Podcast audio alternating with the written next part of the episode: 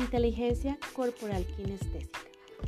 Esa inteligencia te da la capacidad para coordinar movimientos corporales y manejar objetos con gran habilidad. Contempla la habilidad del cuerpo para expresar emociones, como en la danza, para competir, como son los deportes, o crear, como en las artes plásticas.